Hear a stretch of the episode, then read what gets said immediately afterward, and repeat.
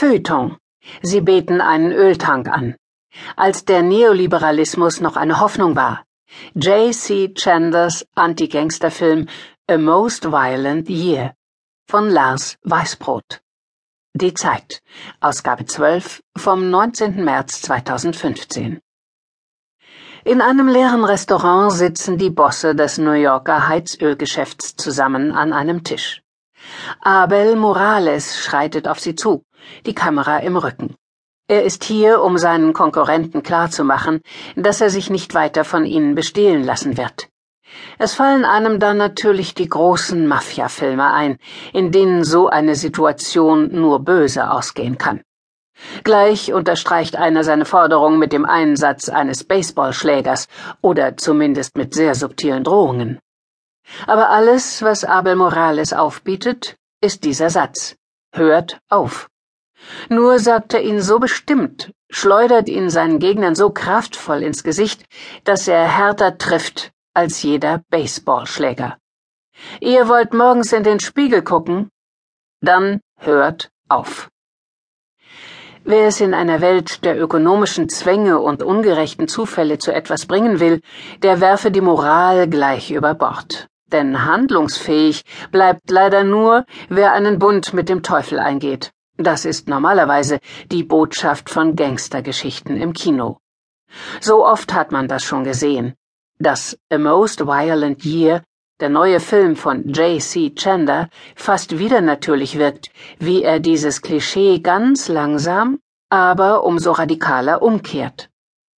Chanders dritter Film, nach dem Seenotkammerspiel All is Lost und der Finanzkrisenabrechnung Margin Call, sieht aus wie ein Gangsterfilm und ist doch dessen Gegenteil. New York City im Winter 1981, ein Jahr, das als eines der gewalttätigsten in die Verbrechensgeschichte der Stadt eingegangen ist. Unter der Welle der Brutalität leiden auch die Geschäfte des kolumbianischen Einwanderers Abel Morales, gespielt von Oscar Isaac, der in der Heizölbranche reich geworden ist. Aber noch nicht reich genug. Morales hat sein gesamtes Vermögen als Anzahlung für ein Industriegrundstück hinterlegt. Haushohe Tanks, Zugang zum Hafen, Blick auf Manhattan. Hier will er ein Imperium gründen. Der Plan gerät in Gefahr, als seine Tanklaster wiederholt überfallen werden.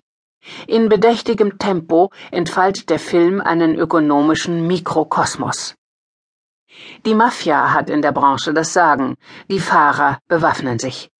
Du steckst im Krieg, sagt jemand zu Morales. Nein, antwortet der, ich stecke nicht im Krieg. Dabei ist dieser Mann in seinem Kamelhaarmantel und mit den schwarzen Lederhandschuhen kein altruistischer Moralist, sondern ein überehrgeiziger Machtmensch, der jeden aussticht oder mit seiner festen Stimme verführt, sobald er die Gelegenheit dazu hat. Aber sein Ehrgeiz verbietet es ihm auch, sich seine Mittel von der Welt um ihn herum vorschreiben zu lassen. Als Zuschauer ist man elektrisiert von Morales, den Isaac mit einer fast unheimlichen Entschiedenheit spielt. Sein unbändiger Willen schickt ihn sogar auf eine Verfolgungsjagd durch Brooklyn, wie einst in French Connection. Aber selbst die Logik dieser Actionsequenz wird umgeworfen.